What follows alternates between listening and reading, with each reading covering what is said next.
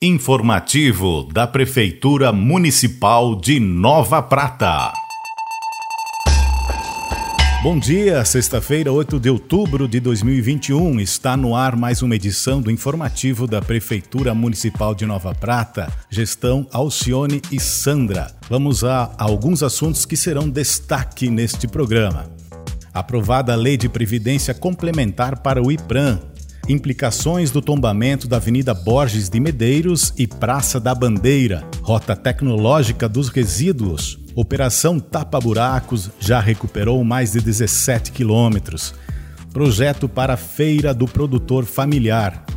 Mutirão para cirurgias de catarata realizará 77 procedimentos. Adesão à rede Bem Cuidar RS para cuidados de geriatria Festival Internacional do Folclore e Expo Prata.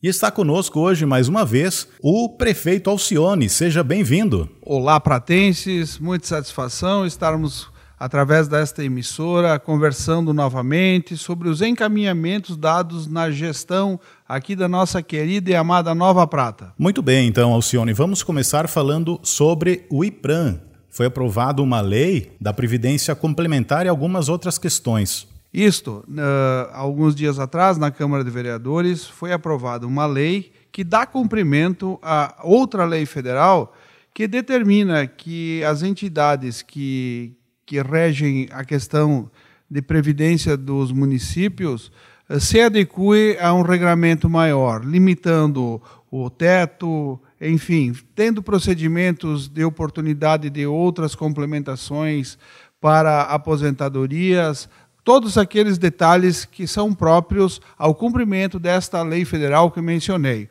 O prazo para a entrada em vigor era até o mês de novembro deste ano. Nós, diligentemente e por questão de, de não deixar que se aproximasse o prazo fatal ou mesmo não se realizasse, já encaminhamos a lei para a Câmara de Vereadores, que a aprovou e entrará em vigor na data de sua publicação. Porém, uma, uma das leis encaminhadas para a Câmara ela foi rejeitada. Qual é a implicação disso? Esta outra lei que foi rejeitada, ela dizia respeito à forma de aplicação da gestão do IPRAM, iniciando com a forma de escolha de sua diretoria. Na verdade, o Instituto de Previdência, o IPRAM, aqui de Nova Prata, ele possui uh, um regramento próprio, uma lei própria. E esta lei, embora reconheça que o presidente ou a presidente do IPRAM tenha status de secretária municipal, permite que a escolha do seu presidente ou da sua presidenta seja feita de forma de como votação direta pelos servidores.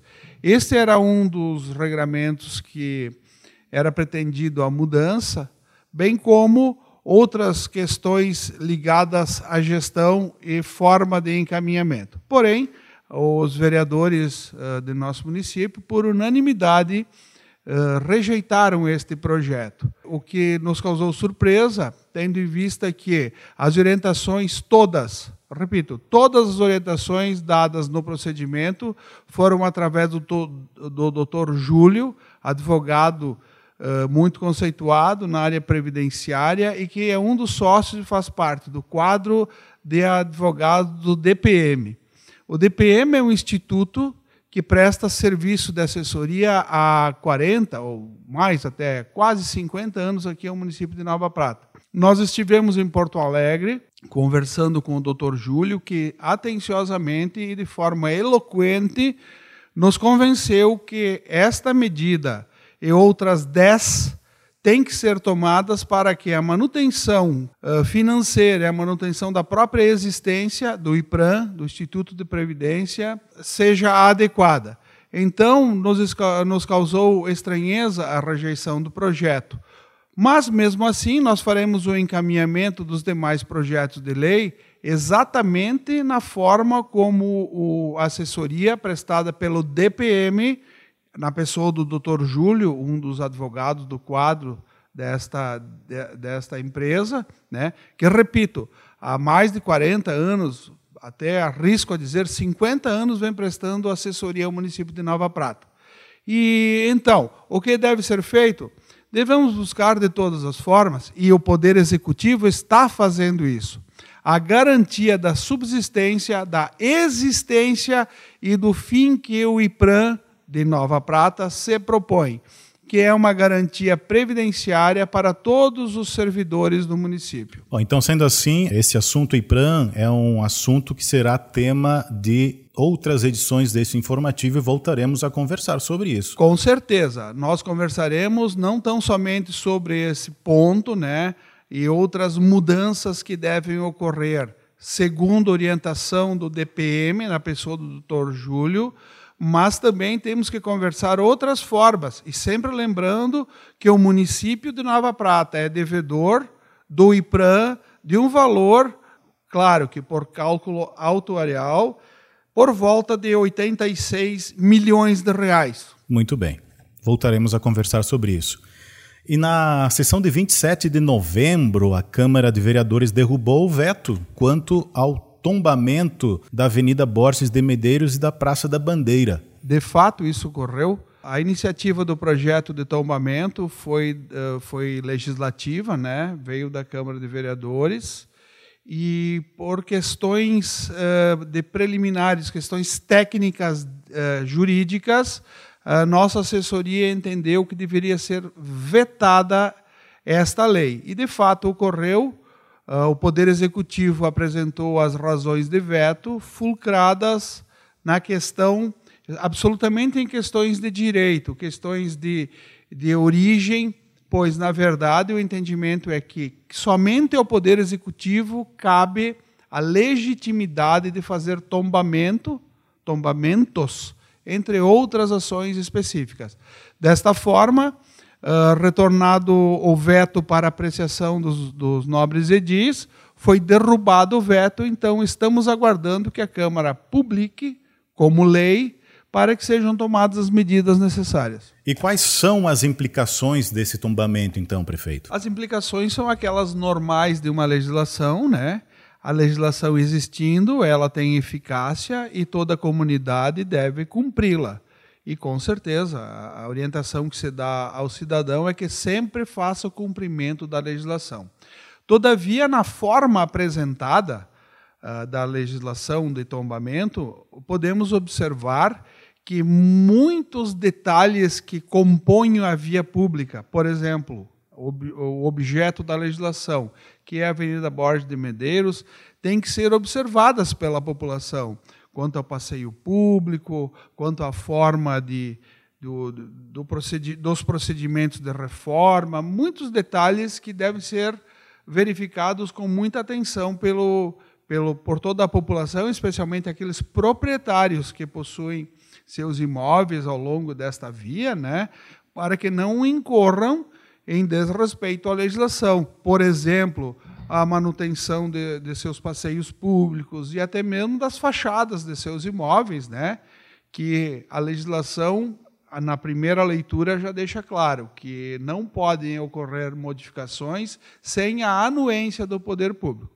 Como eu disse anteriormente, o veto, que foi praticado pelo Poder Executivo e depois foi derrubado pelo Poder Legislativo, se trata em função da própria existência da legitimidade de propor uma lei desses termos.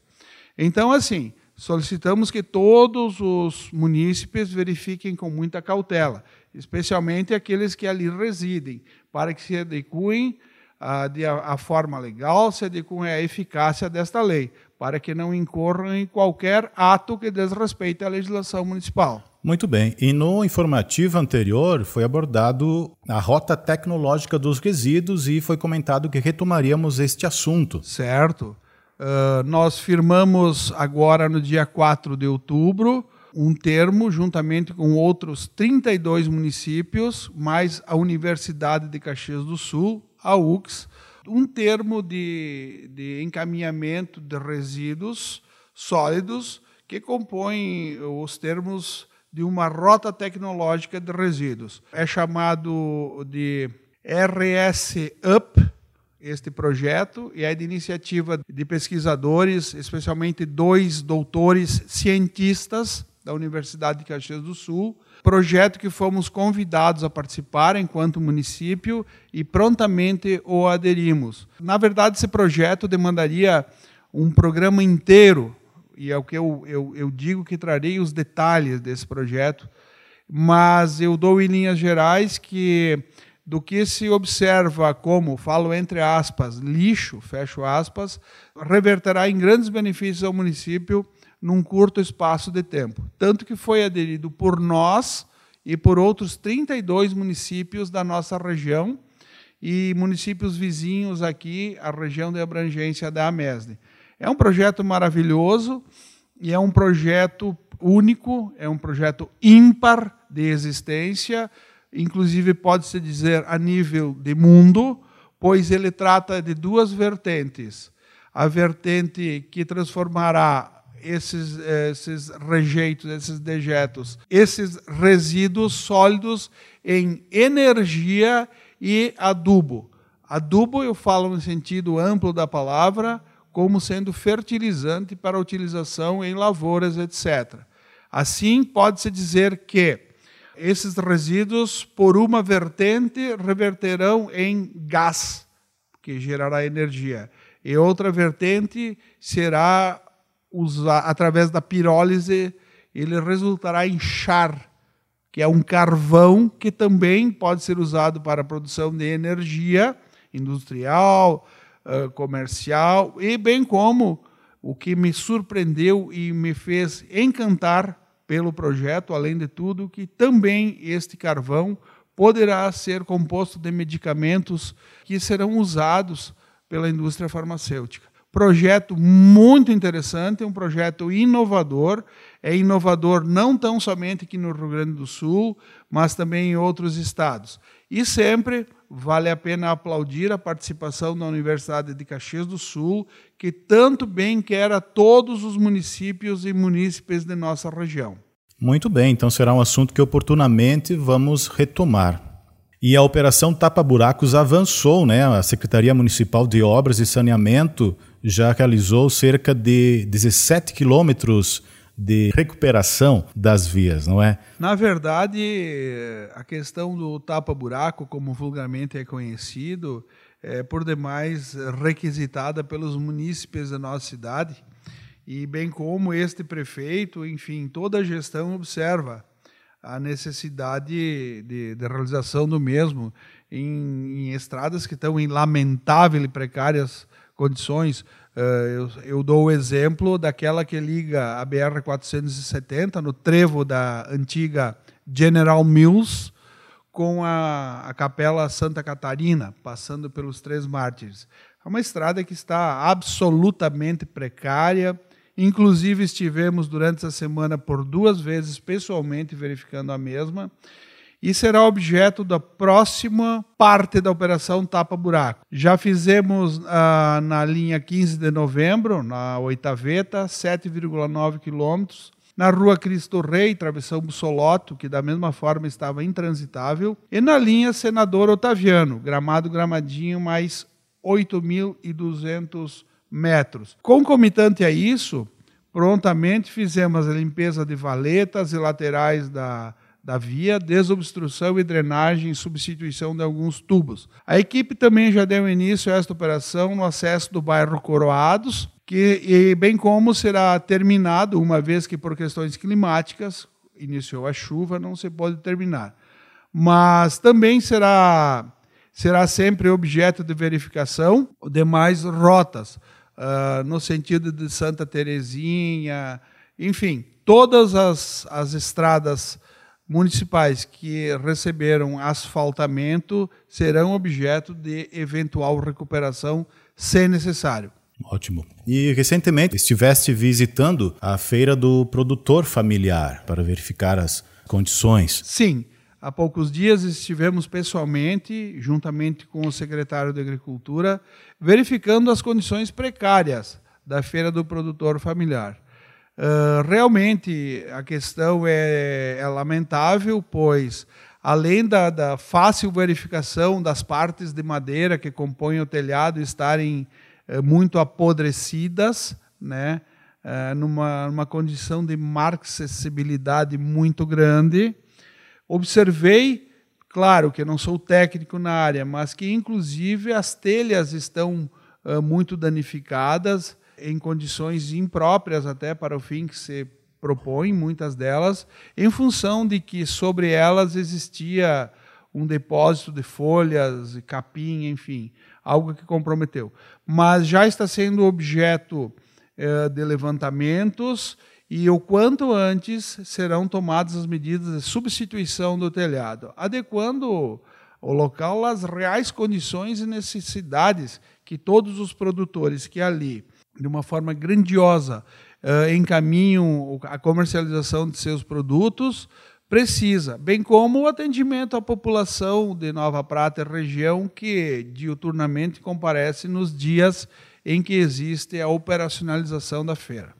Ok, vamos passar então para a área da saúde. Temos algumas notícias boas. Eh, teremos nesse mês de outubro e novembro o mutirão das cirurgias de catarata. Sim. Uh, nós fizemos o encaminhamento de toda a documentação pertinente, enfim. Recebemos a liberação para 77 cirurgias de catarata, que iniciarão agora no mês de outubro e novembro. Claro, nós somos sabedores e temos informações aqui na municipalidade que são quase 700 cirurgias que estão represadas desde anos passados, bem como aumentou o número em razão da pandemia, em razão da lei complementar editada pelo governo federal que proibiu a realização de cirurgias eletivas. Mas observando sempre pelo lado bom das coisas, não é amigos pratenses, temos que ver que já 77 é um número bem considerável. Faremos o um encaminhamento, então, de 77 pacientes para que melhorem a sua qualidade de vida.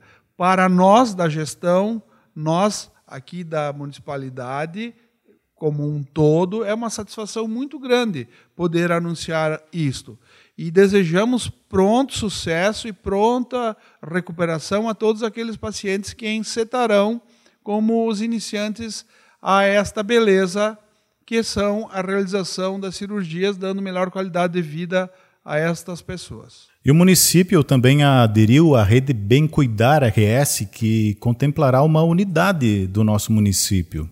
Sim, a rede Bem Cuidar era um sonho que tínhamos há muito tempo. Falamos muito sobre isso, inclusive na campanha que antecedeu a nossa eleição.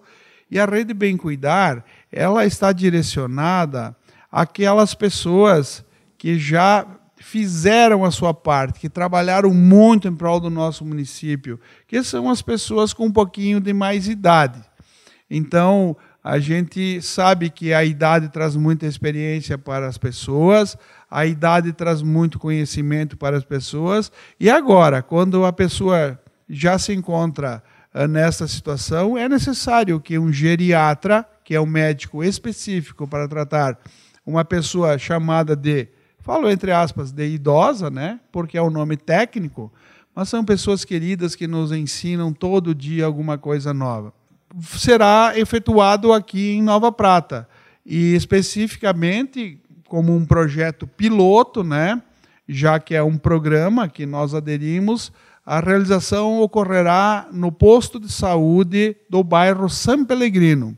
E oportunamente, com certeza, se depender da nossa diligência e da nossa vontade, para todos os postos de saúde do município. Passamos agora, então, efetivamente para a agenda da semana. Né? No sábado, aconteceu a cerimônia de lançamento do 17º Festival Internacional do Folclore, aqui na sede do Bailado Gaúcho. Isto foi um evento muito marcante, um evento uh, de um nível cultural assim elogiável, como sempre é a participação do Bailado Gaúcho, uh, do Festival do Folclore e de todas aquelas pessoas de que qualquer maneira auxiliam na realização.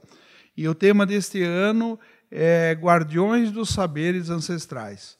O evento se realizará uh, nos próximos dias 15 a 17 de outubro. E, como disse, o lançamento ocorreu no sábado passado, né? dia 2. A, a observação que faço, embora de forma incipiente, é que o evento terá a mesma magnitude e o sucesso dos festivais que o antecederam.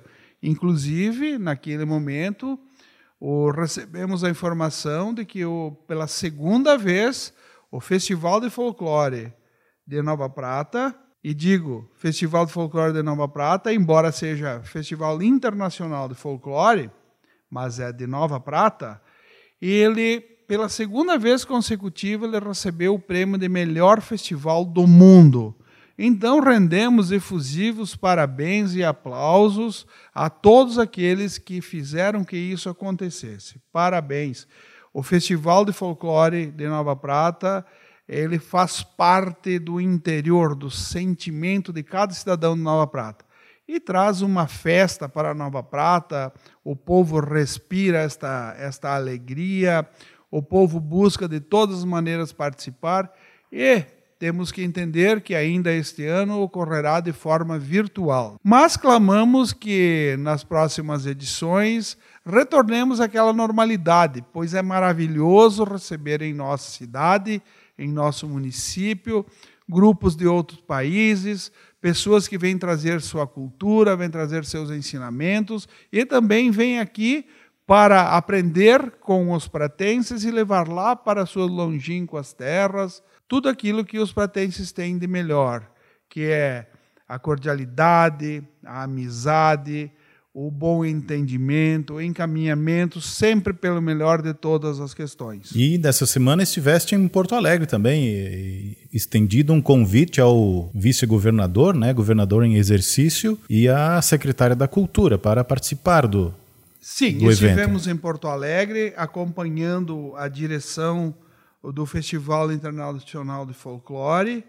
para estender o convite ao vice-governador Ranolfo, que representa o nosso governador Eduardo Leite, que se encontra em viagem para fora do Brasil.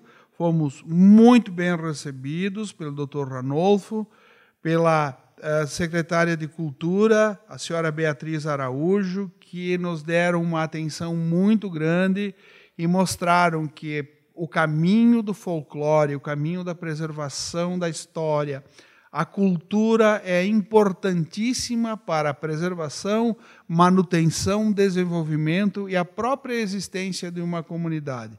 Ficamos muito felizes pela forma de recebimento que tivemos lá e, e gratificados porque também, enquanto representantes de toda a comunidade, podemos dar um pouquinho de nós para a realização deste maravilhoso evento. E nesse encontro com o vice-governador, alguma outra demanda foi apresentada? Com certeza. Além de conversarmos sobre Nova Prata como um todo, sobre a nossa região, tivemos oportunidade de encaminhar outras demandas, como, por exemplo, que seja complementado o efetivo da Brigada Militar ao número que Nova Prata merece, bem como outras atividades que aqui se realizam na questão da segurança pública. Atencioso ao extremo, nosso vice-governador, Dr. Ranolfo, se prontificou a verificar de perto todas as questões apresentadas. E na mesma linha de eventos, Nova Prata cedia no, no, no próximo mês, agora de 11 a 15 de novembro, a Expo Prata, que ela foi cancelada em virtude da pandemia e agora com datas marcadas. É uma bela notícia essa. A Expo Prata vai se realizar de 11 a 15 de, de novembro aqui na nossa cidade, no complexo AFUV CTG Querência do Prata. Na terça-feira, pela parte da manhã, ocorreu um café de apresentação, aliás, de reapresentação e foi maravilhoso. Estavam presentes as pessoas que organizaram este maravilhoso evento, as soberanas, o poder público, enfim, a imprensa, todos aqueles que prezam muito para que eventos maravilhosos e de repercussão econômica direta como esse se realizem. Uh, chamou a atenção a, a forma, a maneira e principalmente o tema que já havia sido escolhido há mais tempo, que é a convivência. E sim, estamos todos ávidos por conviver normalmente em sociedade, o que nos foi tolhido pela pandemia que assolou o mundo inteiro. E agora estamos com grande visão, estamos com grande esperança, estamos assim torcendo e muito pelo sucesso desse evento, que além de Nova Prata ser levado para outras comunidades como cultura, com o Festival Internacional de Folclore, também é bastante buscada a complementação na parte financeira, na parte econômica. Com a realização de uma feira de exposições, é tudo o que a comunidade Nova Prata espera e precisa. Vamos retornar ao convívio normal gradativamente, claro que respeitando todos os protocolos atinentes ao Covid. E assim, de uma forma conjunta, coletiva, harmoniosa, a comunidade Nova Prata terá os retornos que bem merece. Estamos todos ansiosos por essa volta, não é? Então, assim cumprimos a nossa pauta do programa de hoje. Suas considerações finais, prefeito. Uh, estamos muito satisfeitos com o encaminhamento da gestão.